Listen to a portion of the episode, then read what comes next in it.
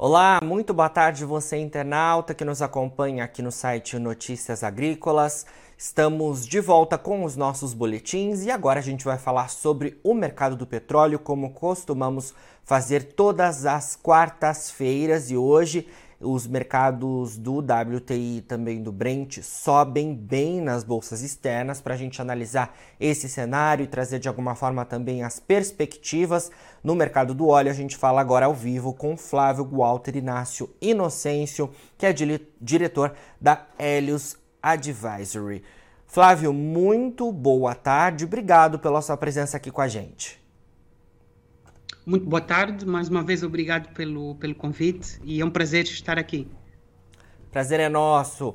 Flávio, falei aqui aos nossos internautas que hoje o mercado sobe bem nas bolsas externas, estava dando uma olhada aqui agora de pouco, o mercado até reduziu um pouco os ganhos, sobe cerca de 2,5% é, no WTI e no Brent. Ainda assim, é uma alta expressiva no mercado do óleo. Queria que você analisasse para a gente é, essa subida hoje aí nas cotações do petróleo? Uh, dá várias razões para, para a subida do, uh, do preço do petróleo e, essencialmente, a principal uh, razão prende-se com a razão óbvia que creio que vocês que cobriram, que foi o acordo entre a, entre a OPEP e os países mais, a OPEP+, Plus, que inclui a Rússia. Isso, fez, isso enviou um sinal forte aos mercados de que uh, a OPEP mais os países aliados estavam dispostos a defender o mercado, isso fez os preços dispararem.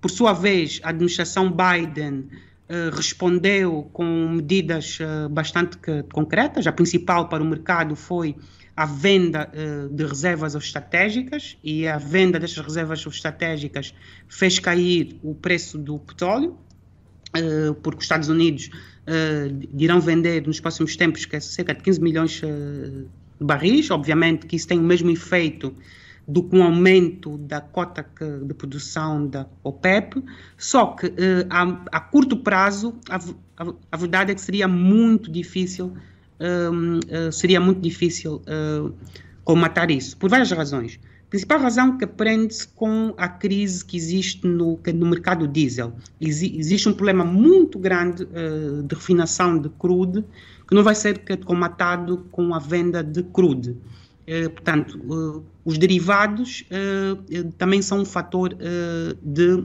incerteza, porque existe uma crise muito grande quanto, quanto aos inventórios e a capacidade de refinação do, do, do diesel, que é um dos fatores que nós podemos dar como, como, como exemplo.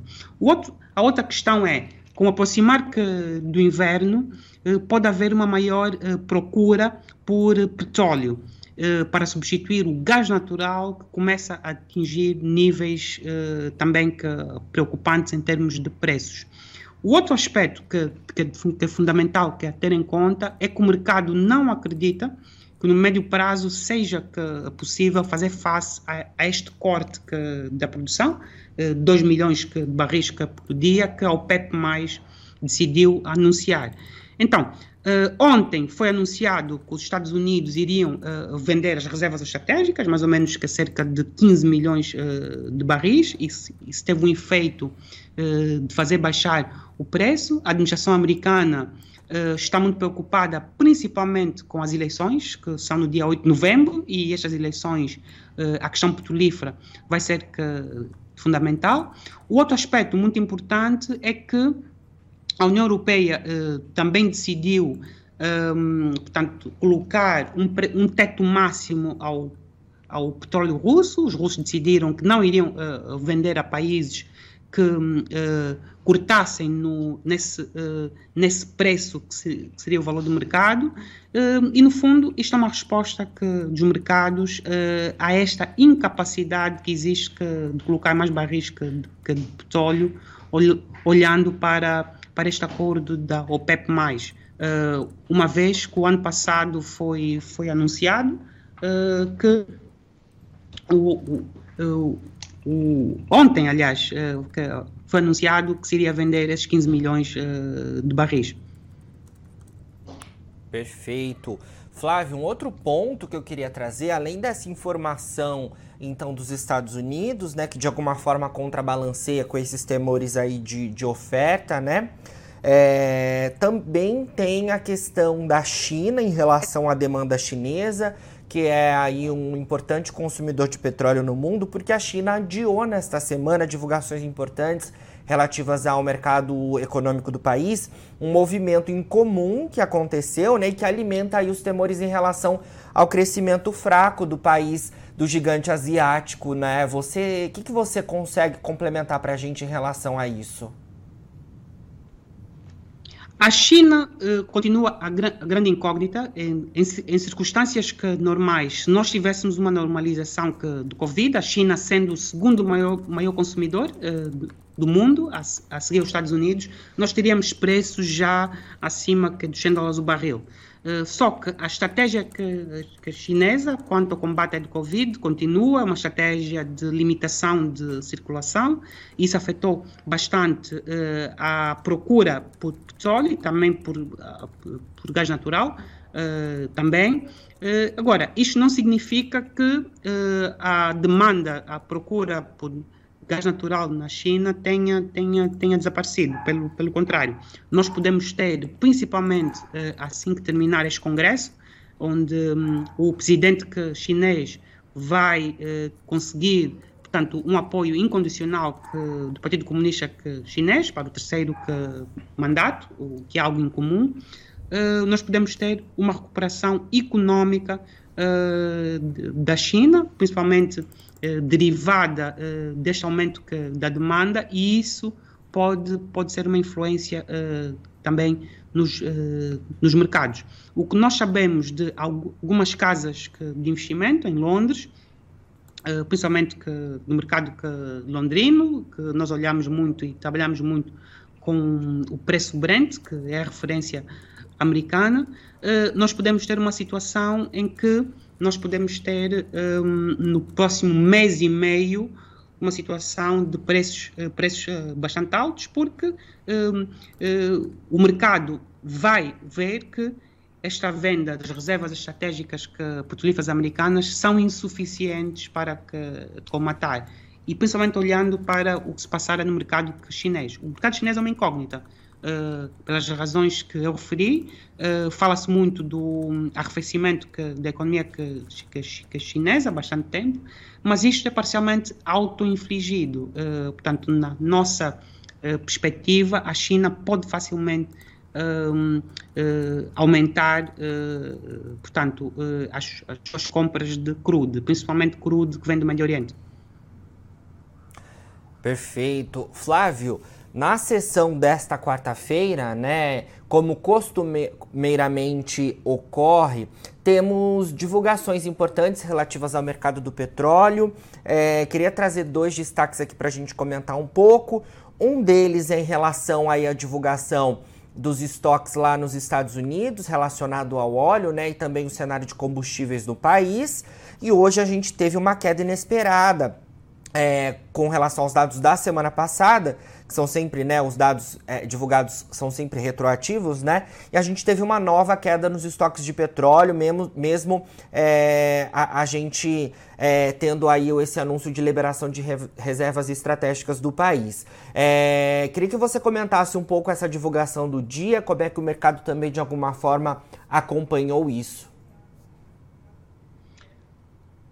Há várias questões aqui, aqui, importantes que nós temos que considerar uh, quanto, quanto aos Estados Unidos. Quanto aos Estados Unidos, o primeiro aspecto que eu disse uh, que temos que considerar é a questão do, do diesel. Existe um problema muito grave quanto à falta uh, de diesel e capacidade de refinação. Uh, e isso é um problema que se arrasta já há algum tempo, o problema que tem-se vindo a agudizar, um, a fonte mais importante de inf informação quanto ao crudo nos Estados Unidos é o, é o, é o Departamento de Energia, essencialmente uh, uma instituição que se chama a Energy Information Administration e tipicamente nós nós olhamos uh, nós olhamos para três grandes fontes uh, de, de, informação: o Departamento de Energia dos Estados Unidos, a Agência de Energia Internacional e também a, a OPEP, são as e a BP que tem o um anuário que, estatístico Uh, mas quanto uh, à perspectiva de energia para, para outubro, o que nós podemos ver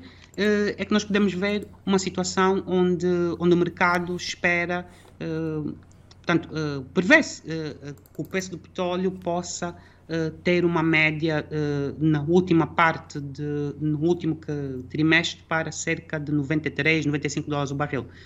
a grande questão é essa que eu disse é que dificilmente nós, nós vamos ter uma compensação uh, destes cortes de destes cortes uh, de produção que a OPEP anunciou e isso isso também afeta o preço nos Estados Unidos porque os Estados Unidos que eh, tem um preço uh, mundial. Um, e a verdade é que os preços estão ainda a máximos históricos se olharmos para se olharmos para para os preços do ano passado e uh, este Departamento de Energia dos Estados Unidos uh, também prevê uma situação mais negativa para, para, para, para 2023. Mas quanto uh, ao, aos derivados, a grande questão aqui nos Estados Unidos é essencialmente a falta de diesel. E, e saber que dificilmente pode-se pode isso. Obviamente que a maior parte dos carros não usam diesel, mas existe um, outro problema que é a incapacidade do xisto americano uh, em, em, atingir os máximos históricos. A, a, a, produção de xisto americano, só para os nossos ouvintes que terem uma ideia, baixou cerca de um milhão de barris nos últimos dois anos. Por várias razões, uma delas é o, foi, foi o Covid, a outra é o próprio ciclo que, do petróleo de, de xisto, que é um xisto de exploração muito mais curto, com prazos muito mais uh, limitados, embora em, em 2023 nós, nós, nós vamos ter novamente uma produção um, de xisto uh, que, superior a 2019. Pelo menos é o que se prevê.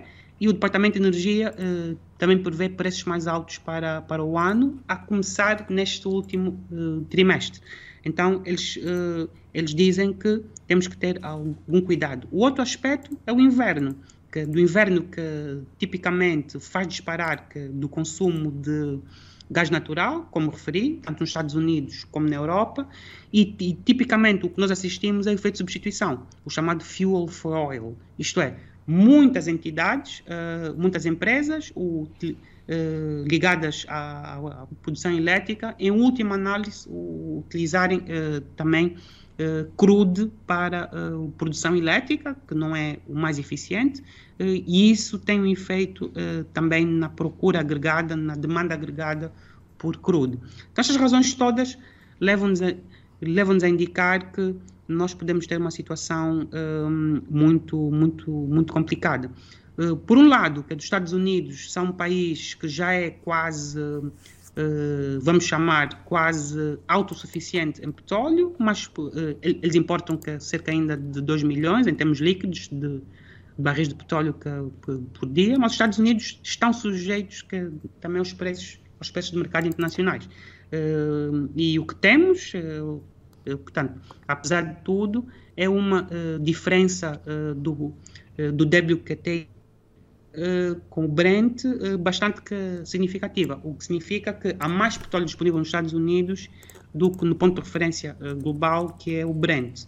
mas isso não significa que, que essa insuficiência, insuficiência seja totalmente coberta pelos, pela, pela produção americana. Então, os preços que refletem a procura global agregada. Certo.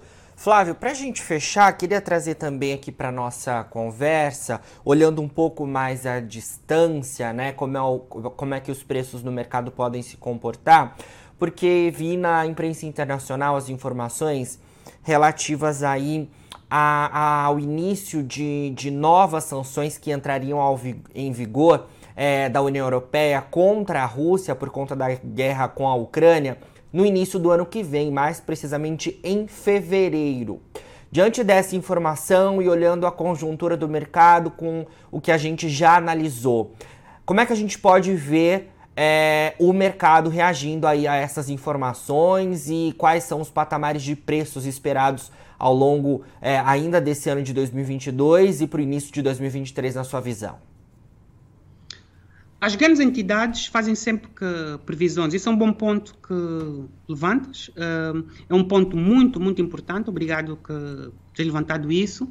A grande questão é que a Rússia uh, ainda está entre os três principais uh, produtores globais de petróleo. A Rússia produz mais ou menos 9 a 10 milhões de barris de petróleo por dia, agora é um bocadinho menos por causa das sanções. Parte parte deste crudo agora é vendido para a Ásia, principalmente com descontos enormes. Uh, o, Urals, que é o preço de referência russo. Uh, a grande questão é que vai ser muito difícil para, uh, para, os, para, para a Rússia, em, em, especial, não ter um incentivo para, para, para vender este, este crudo para, para a Ásia. Então, que, por um lado, vamos ter um efeito em que a Europa pode não comprar petróleo russo, mas vai comprar indiretamente o petróleo que, que vai ser afetado pelas sanções. Isto vai, em que sentido? No sentido que eh, a Europa não controla o preço mundial. Que o preço mundial determinado pelas dinâmicas que, da procura e oferta, e vimos com muita influência de entidades como a OPEP, ou estados irrelevantes como os Estados Unidos e outros da OCDE, quando decidem uh, vender reservas estratégicas. Isso tem um efeito de manipulação uh, também do mercado houve não só o PEP, uh, um dos efeitos que tem é também a manipulação é de mercado, um, e estas sanções, uh, a meu ver, podem ter uh, este efeito, no sentido que a Europa vai sofrer pelo preço, um, preço que é, em última análise, é, é, determinado pela dinâmica da procura e oferta. E creio que na edição que passada eu disse que no último trimestre a OPEP que previa uh, um aumento de cerca uh, de 2 milhões de barris de petróleo em termos de consumo no último trimestre de 2022. Para 2023, por exemplo, a OPEP prevê um aumento que é também significativo da demanda por petróleo.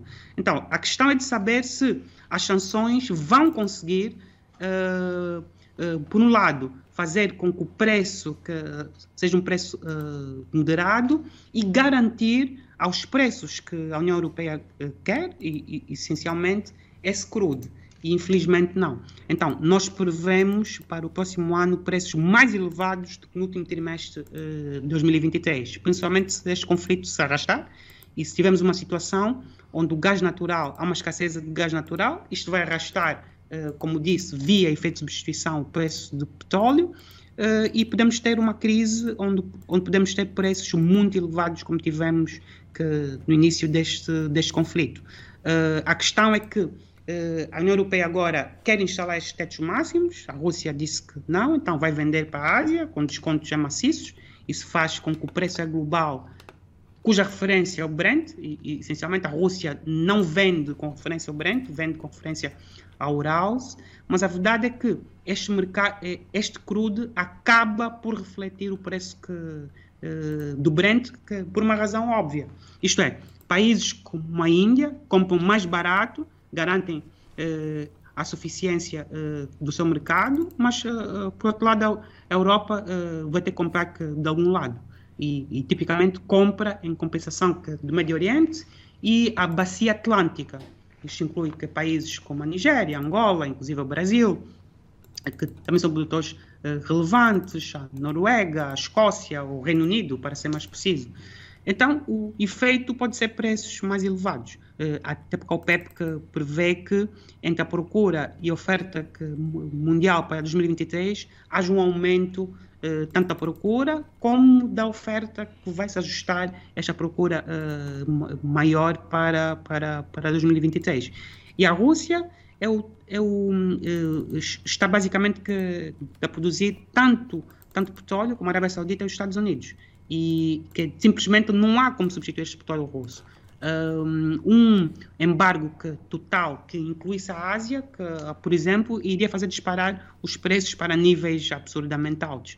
Uh, mas o que aconteceu foi as sanções uh, são muito limitadas no mundo ocidental. A Índia continua que, a comprar, o Paquistão que vai começar que, a comprar que petróleo e gás russo, o Vietnã que também, a China, portanto um conjunto que, de países que não se enquadram dentro do bloco europeu. E podemos ter então este problema de preços altos uh, e uma segmentação uh, de mercado. Certo, Flávio. Vamos acompanhar aí todos esses desdobramentos. É claro que a gente seguirá conversando aí, nos falando ao longo desse ano de 2022 para atualizar os nossos internautas. Obrigado mais uma vez pela sua entrevista, Flávio. Muito obrigado eu e lamento pela câmara e, obriga e continuação de bom dia, Jonathan. Obrigado. Nos falaremos ainda muito ao longo desse ano de 2022 para analisar o cenário do mercado do petróleo, esse, esse mercado que tem oscilado bastante. Agora, na finalização dos nossos boletins, você fica com as nossas redes sociais. Siga a gente por lá para se manter atualizado sobre as informações do agronegócio brasileiro. A gente fica com os, o nosso boletim de momento por aqui, mas daqui a pouquinho tem mais informações. Siga por aí, a gente se vê. Participe das nossas mídias sociais no Facebook Notícias Agrícolas, no Instagram arroba Notícias Agrícolas e em nosso Twitter arroba Noteagri. E para assistir todos os vídeos, se inscreva no YouTube, na Twitch, no Notícias Agrícolas Oficial.